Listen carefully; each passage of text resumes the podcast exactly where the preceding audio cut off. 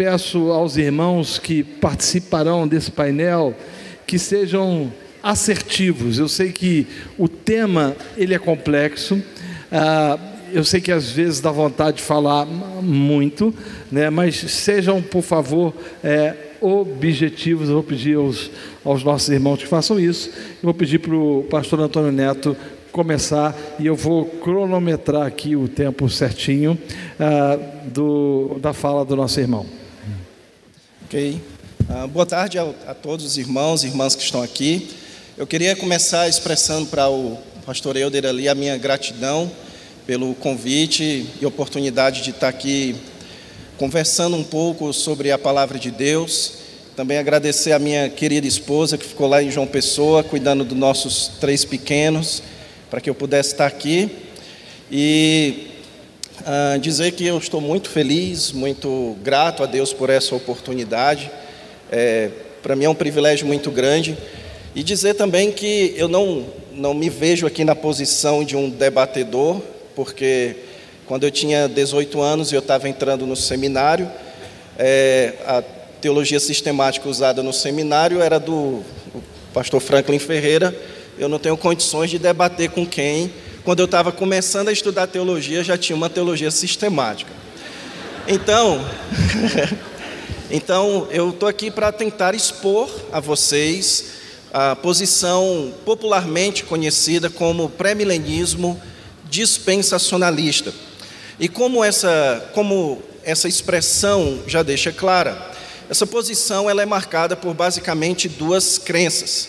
Em primeiro lugar, a crença pré-milenista, que afirma que haverá um reino terreno do Messias neste mundo, a partir de Israel, e que ele ocorrerá durante um período de mil anos, que sejam literais ou não, mas que será precedido e inaugurado pela vinda gloriosa do Senhor Jesus Cristo.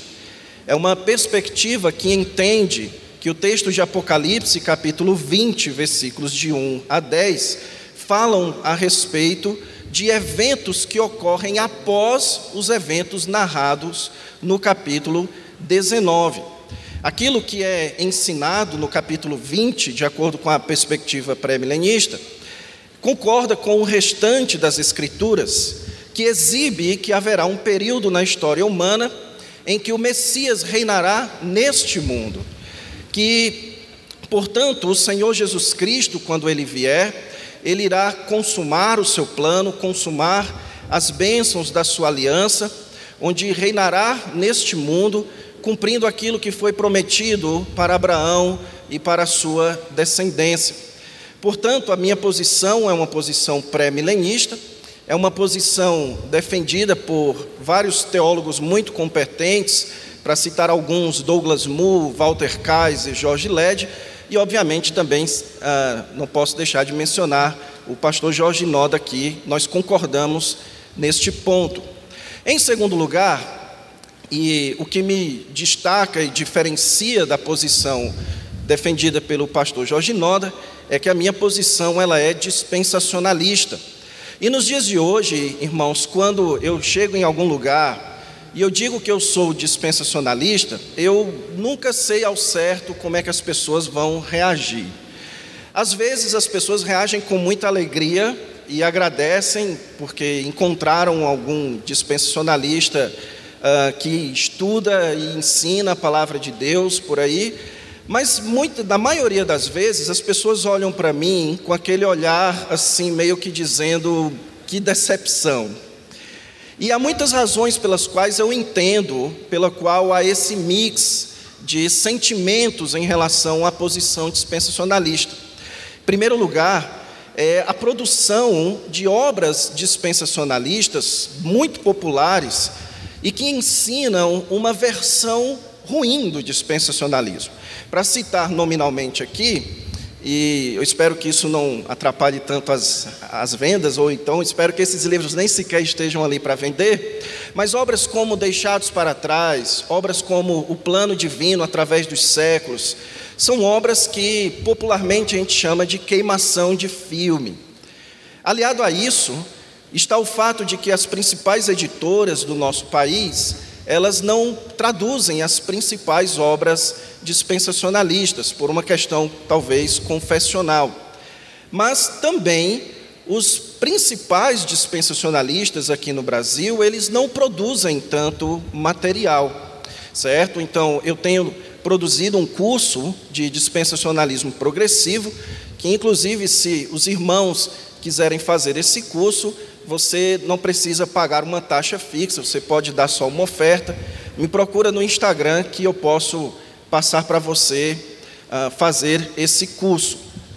Mas uma outra razão pela qual existe tanta má concepção a respeito do dispensacionalismo é porque muitos não dispensacionalistas também divulgam, e como os principais estudiosos aqui no nosso país não são de linha dispensacionalista, então é muito comum você ouvir uma divulgação do dispensacionalismo que, na verdade, é a divulgação das piores versões do dispensacionalismo que eu reconheço que de fato existem.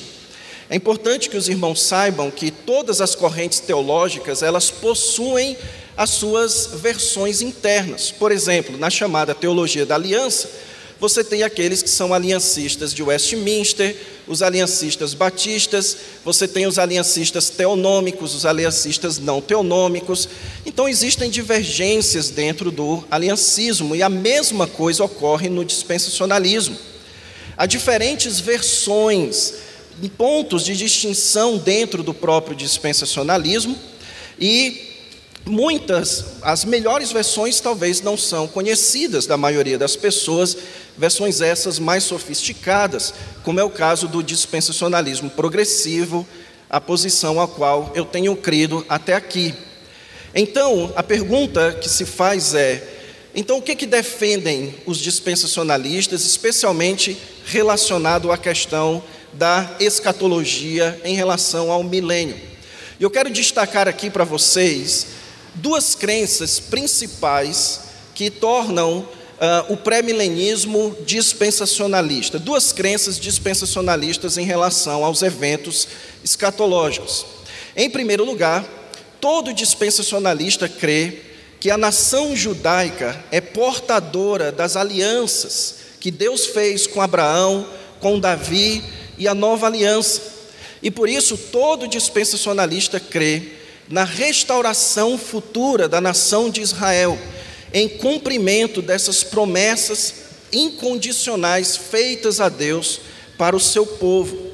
Deus prometeu nessas alianças que o Messias reinaria sobre o seu povo, que esse povo herdeiro, o povo descendente de Abraão, ele seria colocado na sua terra e ele seria uma bênção para todas as nações e na nova aliança é prometido que o Espírito Santo seria derramado sobre este povo. Quando nós chegamos no Novo Testamento, então o que nós encontramos é que aprove a Deus estender essas bênçãos dos judeus para os gentios, como o apóstolo Paulo fala no final do livro de Romanos, que nós gentios somos devedores dos judeus, porque nós aproveitamos das bênçãos que são das bênçãos espirituais que são dos judeus. Porém, diferentemente daqueles que creem que as promessas de Israel foram transferidas e substituídas por cumprimento espiritual na própria igreja, o pré-milenismo dispensacionalista entende que Deus haverá de cumprir todas as suas promessas à nação de Israel, especialmente no reino milenar. Portanto, os dispensacionalistas entendem que os eventos escatológicos são eventos que marcam a restauração da nação de Israel à sua terra. E essa é a primeira crença do pré-milenismo dispensacionalista. Em segundo lugar, os dispensacionalistas também creem que haverá uma tribulação futura que precederá a vinda do Senhor Jesus Cristo e o reino milenar. Seguindo os ensinos de Jesus e do apóstolo Paulo, os dispensacionalistas afirmam que haverá um período futuro que será a última semana das 70 semanas do profeta Daniel. Um minuto. Um minuto? Eu estou aqui com o cão de guarda aqui. Tá. Então que marcará, é. Que marcará então a presença do anticristo e que então se encerrará com a vitória do Senhor Jesus Cristo. A maioria dos dispensacionalistas creem que esse período da tribulação será precedido pelo arrebatamento da igreja. Mas eu queria encerrar só dizendo para vocês que, muito embora seja muito famosa a ideia de que a tese central do dispensacionalismo é o arrebatamento antes da tribulação, muitos dispensacionalistas não creem no arrebatamento antes da tribulação. Para citar algum, Gleison Hart crê no arrebatamento no meio, Marvin Pate crê no arrebatamento antes do dia do Senhor, entre a metade e o final, e Robert se crê no arrebatamento após a tribulação, e são todos dispensacionalistas. Então, o dispensacionalismo crê na restauração de Israel no milênio e tribulação futura. Obrigado. Muito obrigado. Pastor Franklin. Tem aí.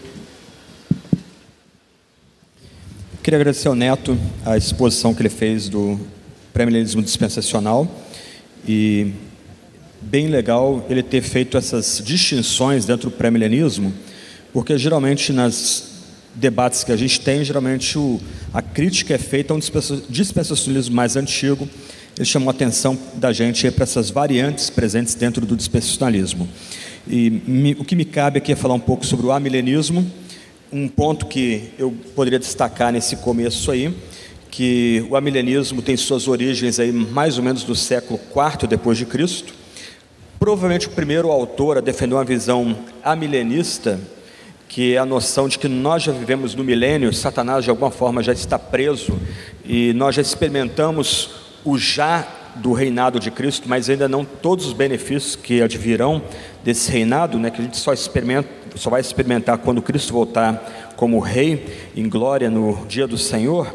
Mas Eusébio talvez seja o primeiro, Eusébio de Cesareia, um historiador eclesiástico, autor de uma história eclesiástica, ele seria talvez o primeiro a defender essa noção de milênio uh, seguido por Hipólito de Roma e Agostinho, que vai dar corpo a essa noção, principalmente na sua obra Cidade de Deus, uma obra fantástica, importantíssima, que foi escrita como um tipo de defesa de Deus contra a noção de que Deus seria o culpado pela queda da grande cidade de Roma, invadida por bárbaros em 410, 411 depois de Cristo.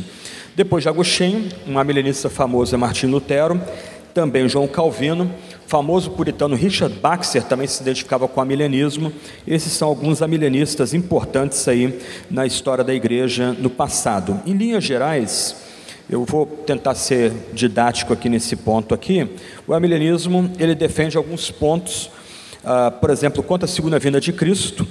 Uh, o amilenismo vai entender que a segunda, divina, a segunda vinda de Cristo é um evento único, ah, não há uma vinda, por, assim dizer, em secreto de Cristo, mas há uma única vinda ah, pessoal de Cristo, literal de Cristo. Não, há, não há nenhum tipo de distinção entre o arrebatamento e a segunda vinda de Cristo. E após a segunda vinda de Cristo, os salvos eles entram no estado de vida eterna, num, num momento aí ah, ah, de gozo eterno por causa da vinda de Cristo. Uma, um outro ponto é ligado à ressurreição, é que haverá uma ressurreição geral de Cristo quando Cristo vem em glória no seu dia, ah, e esses os incrédulos também são ressuscitados nessa, nessa segunda vinda de Cristo. Os cristãos, os crentes, são ressuscitados para entrar já nesse estado de glória, de vida eterna, e os incrédulos são ressuscitados para julgados, serem banidos ao inferno, ao lugar de pranto e ranger de dentes. Ah, na vinda de Cristo haverá um único julgamento, um julgamento geral, onde os crentes eles são não só é, redimidos, por assim dizer, mas eles participam desse julgamento. A Bíblia não detalha ah, o papel dos crentes nesse julgamento vindouro, mas a Bíblia lembra que nesse julgamento final os crentes também participam, eles vão se assentar com Cristo para julgar até mesmo os anjos e os ah, incrédulos que foram ressuscitados eles são julgados e banidos para esse lugar de pranto e ranger de dentes, para as trevas exteriores, conhecido como local conhecido como inferno. A tribulação é experimentada nessa era presente também pelos crentes, então, na, na interpretação tradicional do amilenismo, os crentes participam da tribulação, Mateus 24, 23 e 24 tem algo a ensinar para os crentes. E os crentes, eles não são poupados do grande sofrimento, dessa grande perseguição final que haverá quando o anticristo ah, ser revelado. Então, ah, tradicionalmente, os, os amilenistas vão ser críticos aí de algumas vertentes do dispensacionalismo, como o Neto aqui destacou, não é todo dispensacional que vai crer num tipo de arrebatamento secreto ocorrendo antes da tribulação, né? mas é, o amilenista acaba se destacando dos dispensacionais uma certa corrente do dispensacionalismo nesse ponto, lembrando que os crentes vão ser ah, perseguidos na grande tribulação, muitos crentes vão ser martirizados na grande tribulação, quando ela chega no clímax, então Cristo vem para triunfar sobre os poderes que desencadearam essa tribulação. Quanto ao milênio, que é o tema em vista aqui, os amilenistas, como diz o nome da tradição, da, da, posição escatológica, entendem que não há um milênio literal. Então, o amilenista, desde Eusébio, mas sobre, sobretudo a partir de Agostinho, o famoso bispo de Hipona, entende que os crentes já vivem no milênio, nós já estamos vivendo um período em que estamos numa tensão entre o já e ainda não, como ouvimos na preleção ontem do reverendo Heber Campos Júnior, e nesse período os poderes de Satanás são limitados e é um período de expansão do evangelho. Eu vou voltar a esse ponto daqui a pouco, eu comentava com o Neto há, há pouco, né, nós, todo debate quanto ao milênio é um debate de cinco, seis versículos, e mesmo como milenista eu não me sinto muito satisfeito com as formas como a nossa tradição, a tradição milenista, lida com a ideia das duas ressurreições de Apocalipse capítulo 20, ah, mas eu volto a esse ponto daqui a pouco. Uma outra questão que é, tem sido forte na, na tradição milenista, que é uma posição que não me deixa muito confortável também, é a distinção entre Israel e igreja. Então, tradicionalmente, a corrente principal milenista entende que o, o, a igreja é o novo Israel de Deus, a igreja substitui o antigo Israel natural, o Israel histórico. Então, para o amilenista, não há muito que dar atenção para o Israel histórico, porque o Israel histórico foi, por assim dizer, ultrapassado pela igreja. A igreja agora é o novo Israel. Uma também como milenista, eu confesso que não me sinto muito confortável com essa posição, baseada numa, num tipo de interpretação forçada de Gálatas capítulo 4, a famosa alegoria que Paulo faz entre Agar e Sara no seu na sua importante epístola. Mas a ideia aí é que haveria uma distinção, ah, não haveria uma distinção entre Israel e a igreja, a igreja agora é o novo Israel, a igreja toma o lugar de Israel, então uma que eu julgo uma fraqueza dentro, dentro do movimento milenista, uma completa falta de uh, atenção a Israel e seu lugar dentro das promessas do Antigo Testamento. Entre os amilenistas contemporâneos mais famosos, eu posso citar aqui Lois Berkhoff, Anthony Huckman, o livro dele, a, a Bíblia e o Futuro, é um clássico do amilenismo, um livro excepcional, vale muito a pena. Se você quer ler uma, uma apresentação responsável, competente do amilenismo, interagir com a obra de Huckman. E também o Hermann Bavinck, talvez um dos mais importantes teólogos reformados na história. A cultura cristã lançou os quatro volumes da dogmática é, reformada dele, ele também tem sido um, um teólogo amilenista importante, né, um escritor importante dentro dessa tradição. O debate todo tem a ver com Apocalipse capítulo 20, versos 1 até uh, ah, 6, o texto bíblico diz: Então vi descer do céu um anjo que tinha na mão a chave do abismo e uma grande corrente. Ele segurou o dragão, a antiga serpente, que é o diabo, Satanás, e o prendeu por mil anos. Então todo o debate gira em torno dessa expressão prender por mil anos. Nenhuma outra passagem bíblica menciona essa questão. Essa questão é exclusiva do livro de Apocalipse e é aqui que surge todo o nosso debate. Né? Quando Satanás será preso ou Satanás já está preso? Esse é o debate aqui. Uh, lançou no abismo e fechou e pôs o selo sobre ele para que não mais enganasse as nações até que até se completarem os mil anos. Depois disso, é necessário que ele seja solto por um pouco de tempo. Então, a tradução milenista entende que, nas vésperas da volta de Cristo, Satanás é solto, haverá grande tribulação, e aí, quando Cristo voltar, haverá ressurreição, haverá o arrebatamento e a imediata ressurreição do corpo. Aqueles que já descansam em Cristo terão seus corpos transformados para encontrar nas alturas Cristo, que vem em triunfo. Esses vêm à terra e agora, depois do julgamento, um é inaugurado aí o, a vida eterna, os novos céus e nova terra. Né? Ah, Vi também tronos, e nesses sentaram-se aqueles que foi dado autoridade para julgar. Vi ainda as almas dos que foram decapitados, os mártires, por terem dado testemunho de Jesus e proclamado a palavra de Deus. Esses são os que adoraram a besta, perdão, esses são os que não adoraram a besta, nem a sua imagem, e não receberam a sua marca na testa e na mão, e viveram e reinaram com Cristo durante mil anos. Os restantes dos mortos não reviveram até que se completassem os mil anos. Essa é a primeira ressurreição. Bem-aventurado e santo é aquele que tem parte da primeira ressurreição. Sobre esses, a segunda morte não tem poder, pelo contrário, serão sacerdotes de Deus e de Cristo e reinarão com ele os mil anos. Então, outro ponto que é disputado dentro da tradição amilenista é o que, que significam essas duas ressurreições. Então, alguns vão entender que a primeira ressurreição que isso é mencionado nesse texto, em todo o Novo Testamento, não há citação dessa primeira ressurreição em outro texto. Então, uma, uma possibilidade é que aqueles que provam essa primeira ressurreição seriam os regenerados. Então, a primeira ressurreição falaria de todos os crentes que provaram regeneração. Também não estou muito seguro se é isso que o texto quer dizer, porque o texto está falando de martírio. Então, alguns vão sugerir que essa primeira ressurreição se referiria aos mártires que já reinam com Cristo nesse milênio espiritual, onde Cristo já reina no coração dos crentes e com esses mártires do céu.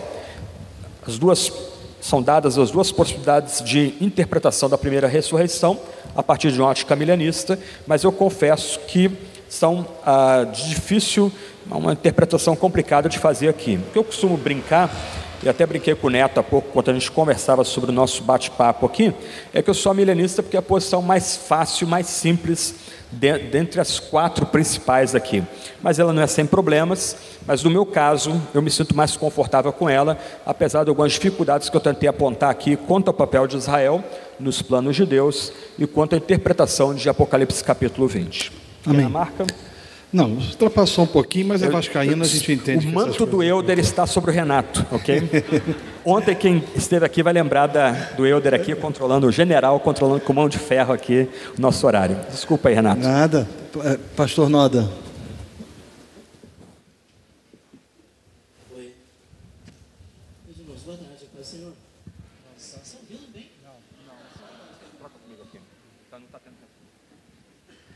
Oi.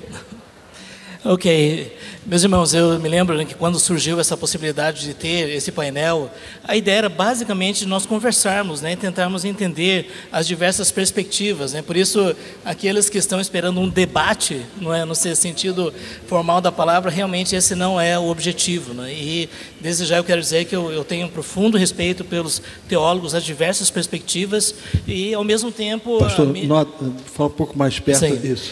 Mas, ao mesmo tempo, a, a, minha percepção é de que a perspectiva chamada pré-milenista histórica me parece fazer mais justiça, especialmente ao texto de Apocalipse. E como o texto já foi mencionado, eu gostaria de fazer aqui rapidamente algumas afirmações, não é? e a partir daí, quem sabe, alimentar né, mais perguntas a respeito é, do assunto. Né?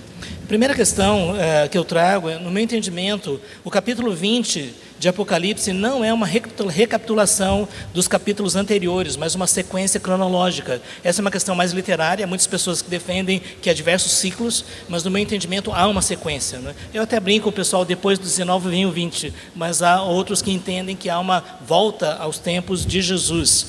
Satanás, apesar de ter sua atividade radicalmente limitada na primeira vinda de Cristo, não foi preso na primeira vinda, o será na segunda vinda.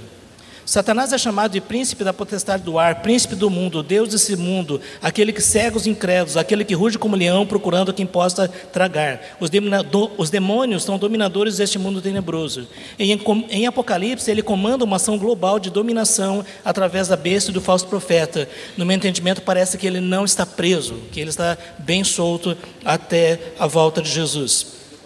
Satanás será solto por pouco tempo depois do milênio. Esse período não é descrito como a grande tribulação, a ascensão do, anticristo e a perseguição dos santos, mas como algo posterior. Os tronos representam os santos que vão julgar o mundo com Cristo. Os decapitados são os martirizados pela besta. A palavra viveram não significa novo nascimento ou ida para o estado intermediário, mas uma ressurreição física literal, tal como a ressurreição dos ímpios depois do milênio. A primeira ressurreição ocorre com a vinda de Cristo, a segunda no julgamento final depois do milênio. Os santos fazem parte da primeira ressurreição. Eles reinarão com Cristo durante o milênio. A segunda morte está reservada para os que participam da segunda ressurreição depois do milênio. Satanás será solto depois do milênio. Não significa que ele está preso desde a vinda de Cristo e será solto para a manifestação de, do anticristo. No momento presente, ainda que restrito, ele tem a permissão de Deus para enganar as nações, como podemos ver ao nosso redor. Satanás vai a enganar as nações. Essas nações surgiram do remanescente que não foi destruído na volta de Cristo e que se multiplicarão durante o milênio. Essa é uma das grandes questões é, do milenismo. As nações vão se levantar contra o governo dos santos, mas simplesmente serão destruídas imediatamente por Deus. Aqui não se fala sobre a besta, o falso profeta ou a vinda de Cristo nos céus. Então, no meu entendimento, Satanás não será solto antes, eh, no final, antes da uh, tribulação as nações ah, vão se levantar contra o governo dos santos, mas simplesmente serão destruídas imediatamente por Deus. Aqui não se fala sobre a besta, o falso profeta ou a vinda de Cristo nos céus. O diabo será lançado no lago de fogo, onde já se encontram a besta e o falso profeta, mostrando claramente a sequência entre Apocalipse capítulo 19 e capítulo 20. Depois do milênio acontecerá o julgamento final e terá início o estado eterno. De fato, em outros textos, a vinda eh, de Cristo parece resumir em um único evento, mas a revelação de Cristo em Apocalipse é o detalhamento final. Da mesma forma como os judeus esperavam a vinda de Cristo, mas Jesus veio e virá, também há uma bifurcação nos eventos relatados na revelação final do Apocalipse. Abundantes textos revelam o governo de Cristo físico e terreno, não somente espiritual. Diversos pais da igreja afirmavam a crença do milênio, Ainda que muitos não mencionem diretamente o milênio, não significa que eles se opunham à doutrina. A reformulação da interpretação de Apocalipse capítulo 20 veio com Orígenes, numa interpretação alegórica, e Agostinho, quando ele identificou a igreja como reino, uh, ambos adeptos da escola alegórica de interpretação. Realmente parece difícil aceitar a ideia de um milênio literal, como também a trindade, a unipersonalidade de Cristo, a eternidade do inferno, entre tantas outras doutrinas. O fato de parecer difícil não desabona uma certa doutrina. Ainda que o argumento ad hominem não seja tão significativo, pois grandes expoentes da teologia e dos estudos bíblicos têm defendido as diversas posições sobre o milênio, é interessante mencionar alguns defensores do pré-milenismo histórico. Donald Carson, Wayne Grudem, John Piper, Russell Shedd, George Led, Grant Osborne, Al Mohler, entre outros. Então, considerando essas declarações aqui iniciais, no meu entendimento, me parece que a perspectiva pré-milenista faz mais justiça ao texto eh, bíblico do Apocalipse em relação às outras leituras, né? ainda compreendendo que todos os grandes expoentes das diversas eh, visões são cristãos que amam o Senhor e que têm ensinado com zelo a palavra de Deus. Amém. Objetivo, prático, muito bom, muito bom. Bom, eu, eu não, não apresentei o, o, o pastor Gaspar, porque ele não tinha chegado, ele chegou agora, ele é pastor presbiteriano, torcedor do esporte. Né? Não. Não. não. Ops. Por favor, meu irmão. Se eu fosse um, alguma outra corrente escatológica, eu torceria pelo esporte. Né? Então, ah, só um, um parênteses. Na verdade, ah, quando eu vim agora de Recife, aí eu tenho que passar né, pelo foco né, ali em Olinda, né, vindo de Olinda, então realmente o diabo está bem solto, né, não tenha dúvida. Eu pude ver realmente ali, está bem solto. Ah, e como eu vim para defender o, o pós-milenismo, né, então eu cheguei por último, mas com certeza eu cheguei. Entendeu? É, tem o aspecto da certeza no pós-milenismo, coisa que as outras correntes parecem deixar muito subjetivo. Então, com certeza aquele que vem virá. Bom, ah, muito obrigado aos irmãos não é, é, de poder participar com vocês. Realmente é um bate-papo. Não, não vou, desta vez, como um, uma outra ocasião, partir para cima do, do, pastor Antônio Neto. Não, é, não vou fazer isso. Ah, mas eu tenho uma difícil missão de defender o pós-milenismo. Né? Na verdade, o, a minha apresentação era se dar da seguinte maneira: o que o pós-milenismo não é, tá bom? Porque ela se tornou minoritária e o que o pós-milenismo é. As interpretações a, ou as discussões sobre alguns textos, né, talvez no momento de debate. É, obviamente, eu vou apresentar alguns textos. Então, primeiramente, o que o pós-milenismo não é. Né? Das correntes aqui, ela é minoritária. Mas o pós-milenismo, geralmente, ele é, é, é feito uma caricatura sobre os que são adeptos do pós-milenismo. Ah, então, o pós-milenismo geralmente é, é, dado uma caricatura de que ele é uma espécie de otimismo evolucionista. Não, não é. O pós-milenismo não tem essa perspectiva evolucionista de que a sociedade vai evoluir, melhorando paulatinamente. Na verdade, essa perspectiva de uma, de um, de uma sociedade que melhora evolucionalmente, né, ou socialmente, ela na verdade é fruto do século XVIII, século XIX, que vai impactar algumas correntes escatológicas, claro, mas certamente o pós-milenismo não, porque o pós-milenismo vem é, é, antes dessa, dessa concepção otimista, dessa concepção ou hegeliana ou darwinista, mas ela não, não passa por isso. Então, o pós-milenismo não é uma corrente que defende um evolucionismo ou um otimismo evolucionista da sociedade. Quem pensa dessa maneira, quem acha que desse modo, está deixando de lado um elemento principal no pós-milenismo, como eu vou afirmar mais adiante. Segundo, o pós-milenismo não é uma teoria do, da reconstrução. É óbvio que você vai encontrar reconstrucionistas que são pós-milenistas, mas um pós-milenista não pensa necessariamente deste modo. Então, o pós-milenismo não está associado a nenhuma, ou melhor, por necessidade, a uma teoria reconstrucionista, que os crentes devem resgatar a cultura e aplicar a lei civil de Israel em todo o âmbito. Não. Como eu disse, você encontrará pós-milenistas que pensam assim, mas não é uma necessidade do pós-milenismo. Uma outra característica é que o pós-milenista não é, em hipótese nenhuma, o evangelho social. Há uma corrente liberal do evangelho social que confunde Cristo como um professor e o exemplo e não como um salvador ou rei soberano.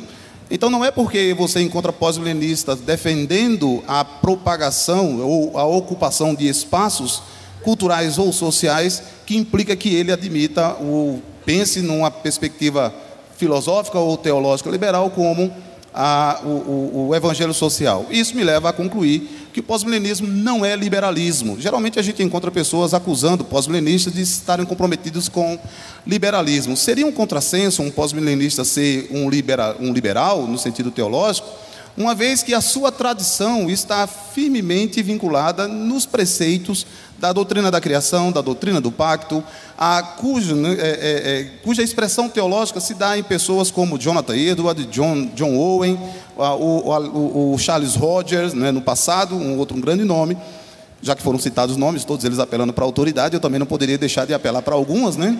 Então, citar alguns também, né? A, a João Calvino, a, o, o Martinho Lutero e outros que são direcionados como pós-milenistas, porque pós-milenismo, e aí entra a segunda parte do meu, do, do, da minha fala, historicamente o pós-milenismo estaria associado à tradição reformada, especialmente pós-reforma. Mas ah, autores como Kate Madison, depois eu vou apresentar uma bibliografia, e o Jeffrey, eles apresentam um vínculo, é, é interessante, já que disseram que ah, ah, os, os, protestantes dizem, Agostinho é nosso. Né? Então nós estamos aqui também discutindo ou querendo puxar para nós quem são os pais da igreja. Por exemplo, Irineu seria considerado, ou é visto também por alguns como um pós-milenista. Orígenes, a despeito de algumas dificuldades, mas eu não queria Orígenes no meu time mesmo, né? então deixa Orígenes de lado, ainda que ele possa ter o seu valor.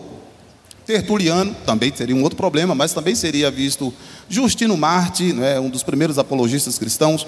Então, historicamente, teriam esses nomes, na reforma, esses que eu acabei de citar, na pós-reforma, esses outros, e mais contemporaneamente, aí, da, da, da antiga Princeton para cá. Né? Hoje, existem pouquíssimos pós-milenistas, mas parece que está acontecendo um, um despertar, digamos assim, pós-milenista. Né? A última obra de dois volumes, né, publicada, salvo engano, eu, eu, me corrija se o nome estiver errado, sempre tive dificuldade com o nome do, do, do, do Gentry, né? Ah, o Israel de Deus, são dois volumes, né? talvez seja o maior nome no, no pós no pós-milenismo. Então, ah, se você olhar para os nomes que eu citei, eles estão comprometidos com as mesmas doutrinas que as outras correntes escatológicas estão comprometidas, doutrinas fundamentais da fé cristã, né, como a inspiração da Escritura, a autoridade da Escritura. O que vai diferenciar aqui certamente é um princípio hermenêutico. Né? Nós não somos ingênuos em acreditar que a nossa hermenêutica não esteja. Nós estamos fazendo hermenêutica aqui. E existem algumas ideias que estão lá atrás, né? não são citadas aqui ao longo do nosso debate, mas elas estão sendo apresentadas ah, no, no, que seriam essas correntes escatológicas. Mas, fundamentalmente, todos nós, pós-milenista, amilenista, pré-milenista, dispensacionalista, de uma tradição ou de outra, estão comprometidos com aquelas doutrinas centrais da fé cristã. Né? Não tenho dúvida que todos nós subscreveríamos o credo apostólico ou o credo de Nicéia, talvez alguns aspectos das confissões clássicas, então nós não teríamos essas dificuldades. O princípio hermenêutico, quanto à maneira como se lê a história da, revelação, da redenção. Então, a discussão maior aqui é a filosofia de história que nós estamos defendendo. Qual é a filosofia que a Escritura apresenta? Como ela se apresenta? Que tipo de filosofia histórica ela mostra? Então, aí eu passo para dizer o que o pós-milenismo é. Conceitualmente, o pós-milenismo é uma concepção né, teológica que afirma que nos últimos dias, né, é uma concepção missiológica e principalmente cristológica. Escatologia não pode ser discutida sem cristologia. Geralmente nós tomamos a escatologia como ponto último da, da, do debate, mas sem, sem levar em consideração quem Cristo é. Para o pós-milenista, a. Chamando? O, para o pós-milenista, então, ou um pós-milenismo é a concepção missiológica de que nos últimos dias o Espírito de Deus seria derramado dramaticamente sobre a igreja, de maneira que ela impactaria, tá, por meio de missões, outras nações. E o Espírito seria então o meio pelo qual a igreja estaria levando o nome de Cristo. Isso é interessante porque ah, na história de missões, muitos missionários estavam associados ao pós-milenismo, a visão de que o nome de Cristo precisa ser levado a todas as nações, implicaria então a missão, porque o seu nome sendo levado implantaria ou traria definitivamente o seu reino. Então, o pós-milenismo, ou um pós-milenista, é alguém que tem Cristo como Senhor, cujo Espírito é derramado sobre a igreja, trazendo o avivamento, o impacto, para que a igreja se torne missionária em levar o nome de Cristo. Isso é interessante, eu não sei se os irmãos ah, concordam comigo, mas é curioso que nós não temos uma igreja hoje de, de muito atuação evangelística, porque elas esqueceram o, o, aquilo que nós chamamos de grande comissão. Então, o pós-milenista, né, na verdade, tem esse, essa concepção. Um outro aspecto é que um, o pós-milenista entende, tá, aqui ah, um, minuto. É um, um minuto, é um ponto difícil de tratar, mas o pós-milenista entende que nos últimos dias o Espírito de Deus também ah, salvaria um número expressivo de judeus étnicos, não é, inserindo-os na igreja. Então, um pós-milenista também não tem nenhuma dificuldade, ou pelo menos alguns, com, com a visão de um, um reavivamento também do povo de Israel. Então, pós-milenista seria, eu teria mais três pontos para tratar, mas um, um, um, minuto apenas não vai ser possível. Mas o pós-milenista, esses dois pontos eu acredito que são é, é, fundamentais. O aspecto cristológico de Cristo como Senhor da igreja, ter o seu nome levado a todas as nações, derramando o seu Espírito sobre a igreja para que ela faça isso e assim o seu reino seja cada vez mais crescente. Talvez seja, seja o aspecto principal. Para um pós-milenista, o reino de Deus não será mitigado, ele será cada vez mais crescente. Mais adiante a gente discute um pouco mais nas perguntas ou entre nós aqui no bate-papo para apresentar essa, essa visão. Eu penso que das visões ela é a mais otimista mas não por um aspecto social, cultural, antropológico, mas por um aspecto de que Cristo é Senhor da sua igreja e está derramando seu espírito para a implantação do seu reino, subjugando assim seus inimigos.